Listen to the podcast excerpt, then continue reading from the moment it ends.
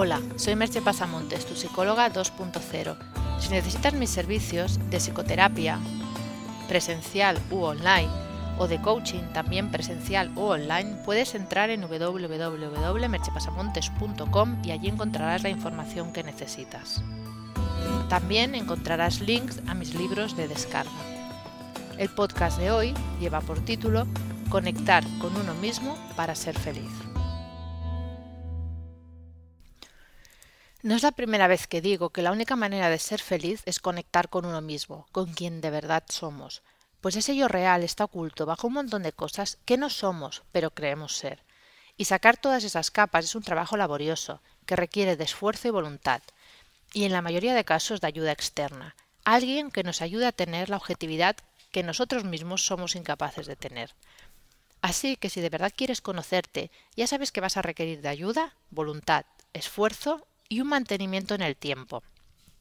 Y constancia, mucha constancia. Y quizá este último punto es uno de los que resulta más débil en la mayoría de la gente. Constancia significa que es un trabajo que hay que hacer a diario.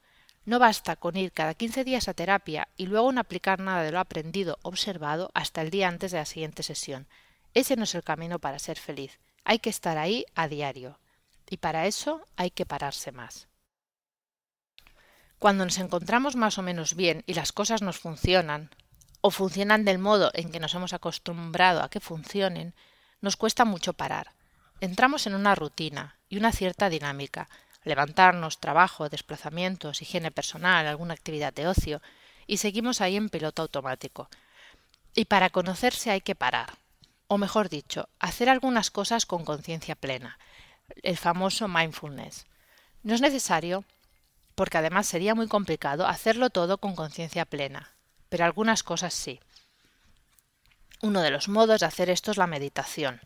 No estoy hablando de hacerse un experto meditador, ni un monje monástico, pero sí de parar, respirar y estar con uno mismo. Existen muchos sistemas, incluso técnicas guiadas, para los que somos de mente activa y dispersa, yo suelo hacer unas meditaciones guiadas de Andy Pudicombe a través de su programa Headspace. Es un sistema sencillo de seguir y adaptado a nuestra mente occidental.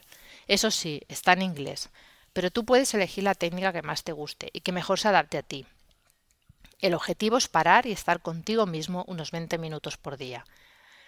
El 20 minutos mínimo, hay quien estará más, pero 20 minutos sería como el mínimo para notar el efecto.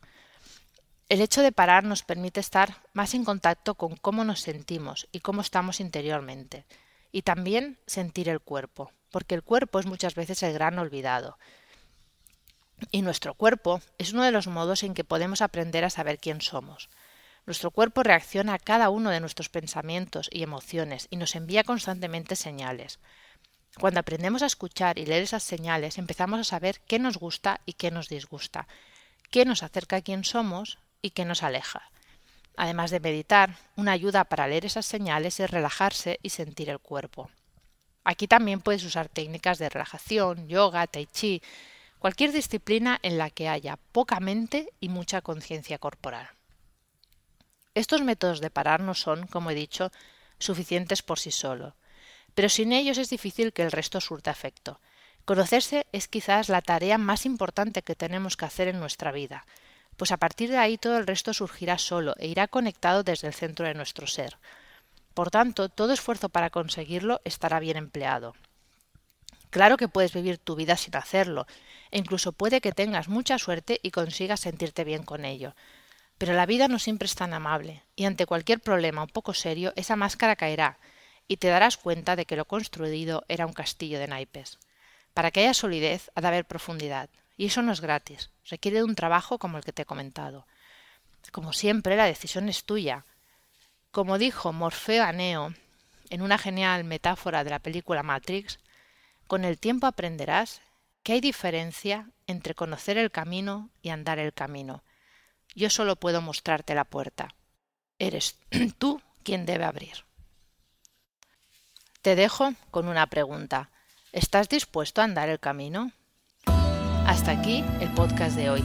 Puedes encontrar links a los temas comentados y más información sobre mis servicios en www.merchipasamontes.com. Nos escuchamos en el próximo podcast. Bye bye.